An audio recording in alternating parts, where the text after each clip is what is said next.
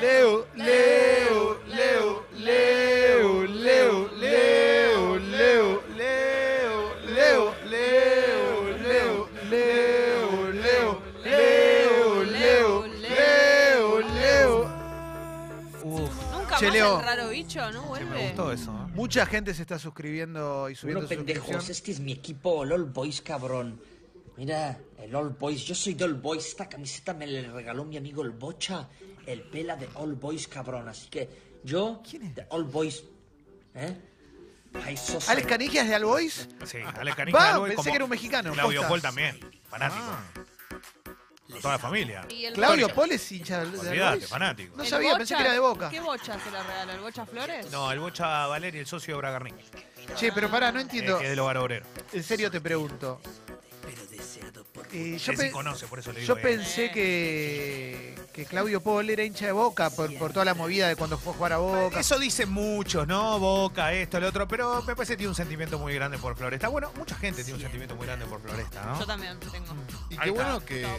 Ahora, Leo, quizás, qué orgullo tener a este hincha, ¿no? Leo, sin ánimo de ofenderte, quizás es en primeras de boca y después, viste, elegís un equipo grande, un equipo Mirá, chiquito a veces. eh, lo que te dijo. Algunos puede, puede elegir eso, yo no tengo problema que elijan lo que quieran. Eh, yo estoy, la verdad, con un solo color en la camiseta El y más pijudo. es el más pico. Bueno, Él- en él- algo Él pasa mucho eso. Él dice eso. Está bueno aparte que sumen famosos, porque tienen a Alex Canigia, Tenemos tienen a muchos, Iripino. Tenemos un montón. Sí, tenemos un claro, claro. Tenemos un montón. La verdad que nos sentimos orgullosos, ¿no? Sí, por supuesto, por Qué, supuesto. qué fácil, qué fácil es mezclar, digo, ¿no? A hinchas famosos, a esto, a otro. La verdad que. Nada, el- el- y el más famoso lo que Es pasa Leo, que vos sos. depende de lo que te guste. Para mucha gente lo puedo ser, pero la verdad que nada, uno no se toma ese, ese lugar. Para mí. mm, Y no sé, la verdad que es difícil, pero bueno. Eh, Enero García López, bueno, tal, yo qué sé. Me parece que va por ese lado. Bueno, Leo. Vamos con el polideportivo porque es muy emocionante tenerte acá. Sí, me Aprender de vos todo el tiempo. Me siento muy orgulloso. Fuerte, ¿eh? Qué lindo, ¿eh? Me voy a ir, eh, pero con, con victoria, como siempre. Eh, ayer eh, por la noche, más allá de las entradas que regaló este programa para ir a ver River Cruzeiro, el empate de River ante Cruzeiro deja una puerta abierta para la vuelta en el Mineirao, pero principalmente la preocupación porque River no ganó de local, tiene que ir a jugar de visitante y con un detalle no menor. En la última jugada del partido y mediante el VAR, River consiguió la posibilidad de un penal. Fue penal, hay que reconocerlo. Le- casi le sacan la camiseta a Prato que la tenía llevaba puesta. Penal, patea a Matías Suárez y lo tira por arriba del travesaño. Uy, qué y, pobre, River, y River perdió una gran chance porque. Qué bajón para él, ¿no? Porque Y te Suárez. sentís mal después. Sí, se- eh, Prato cuando terminó el partido, que era, uno imaginaba el encargado de patear un penal, cuando terminó el partido declaró y dijo, nos conocemos mucho con Fabio, 38 años, tiene Fabio 817 partidos en primera en, la, en el Cruzeiro, arquero histórico del Cruzeiro. Le, le- Prato dijo, nos conocemos mucho con el arquero. Claro, Prato fue jugador del Atlético Mineiro y aparte jugó en Sao Paulo. Eh, lo que dijo Prato es, yo ya había pateado varias veces contra él, él me conoce mucho y la verdad que era un desafío como entre, Claro. entre dos que se conocen y había chance de que me lo ataje. Eh, entonces eh, fue Suárez y no hubo chance de que se lo ataje, directamente la tiró por arriba. Eh, así que nada, perdió una buena chance River, eh, que era ganar de local. Y el que tuvo un Pero, partidazo... y para sí, ahí te pregunto, ¿jugó bien River aunque sea? O fue mejor que? Cruzeiro, para mí no tuvo un gran partido. Los jugadores que habitualmente lo hacen bien no jugaron bien. ¿De quién hablo? Principalmente de Nacho Fernández. eh, de la Cruz no jugó bien. Palacio fue intermitente. eh, River fue un equipo. No fue un equipo. El mejor de la cancha fue Enzo Pérez. Enzo Pérez está un- en un nivel de selección. y increíblemente no lo llevaron a la última Copa América cuando Argentina hubiese necesitado un jugador como él eh, dentro del terreno. La verdad que está así en ese nivel, eh, un nivel muy bueno. Y el que la rompió para mí fue Lucas Romero, el chico del Cruzeiro que salió de Vélez y por el cual Independiente realizó una oferta de más de 2 millones de dólares por el 50% de su pase. Quiere venir a jugar a la Argentina, quiere volver a la Argentina y ayer la rompió. Eh, el, el hincha independiente qué que lo vio de mediocampista central. Lo ha hecho hasta de marcador de punta por derecha, pero es 5. Y la verdad que jugador eh, de esos que, que marcan diferencia, porque juegan realmente muy bien. Eh, yo creo que Independiente si lo logra traer, estamos hablando de muy buen refuerzo, pero está claro que ahora está jugando Copa Libertadores y para, para el Cruzeiro. Después del partido de River, que terminó 0 a 0, eh, jugó Godoy Cruz de Mendoza en Mendoza y ante el Palmeiras. El Morro García hizo dos goles, Santiago García, el uruguayo, cuando descuenta el Palmeiras con la cabeza de Felipe Melo, que le ganó el arquero. Tuvo un penal, lo tiró como patea siempre el morro, medio canchero parece, El pero siempre lo hace.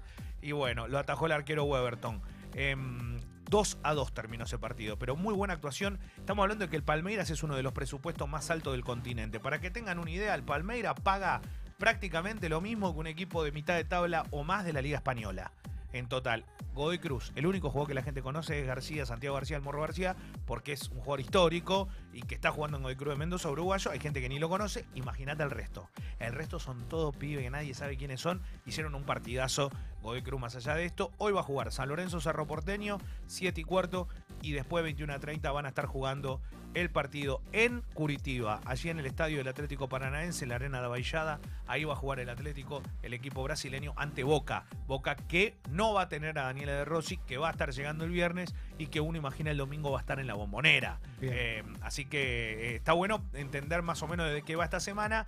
Mañana vamos a tener presentación de Copa Sudamericana, Independiente como local ante Universidad Católica de Ecuador. Y ya el viernes va a arrancar el campeonato con el partido que van a estar jugando Racing con Unión de, de Santa Fe. Eh, cuando, mm, eh, obviamente que en, en estas horas se habla mucho de principalmente eh, qué es lo que va a pasar con la selección argentina después de lo que ocurrió ayer a la tarde.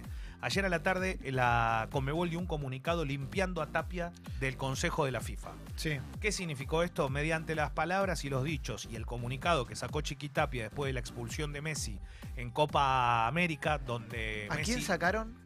eh, a Chiquitapia. Ah, no empecé. Chiquita, chiquita, chiquita, chiquita, chiquita, chiquita.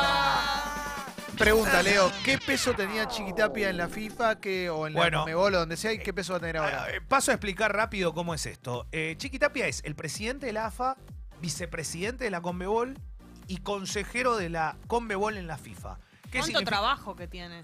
Sí, todo pago, quédate tranquila, porque se que paga bien. eso. Bueno, pero Sí. tres cargos. Claro, pero ahora se quedó sin uno. ¿Qué significa esto? ¿Qué significa esto? Que Chiquitapia iba a la FIFA como hombre representante de la Conmebol. Ok. A la FIFA. En una reunión de FIFA se reúnen Claro, todas puede ir el chiqui, puede ir el chiqui. Puede Él el es el señor que Claro, representa es el señor que va en representación nuestra. al fútbol sudamericano. Nueve votaron en contra de que siga. Y él se votó a favor, eso es importante. Bueno, está bien, está bien. El tipo eh, pelea por lo que cree. Bueno, pero lo limpiaron. ¿Por qué? Porque el Conmebol dijo, si usted está con esto y no tiene pruebas y dice tal cosa y esto y el otro, no merece estar en ese lugar.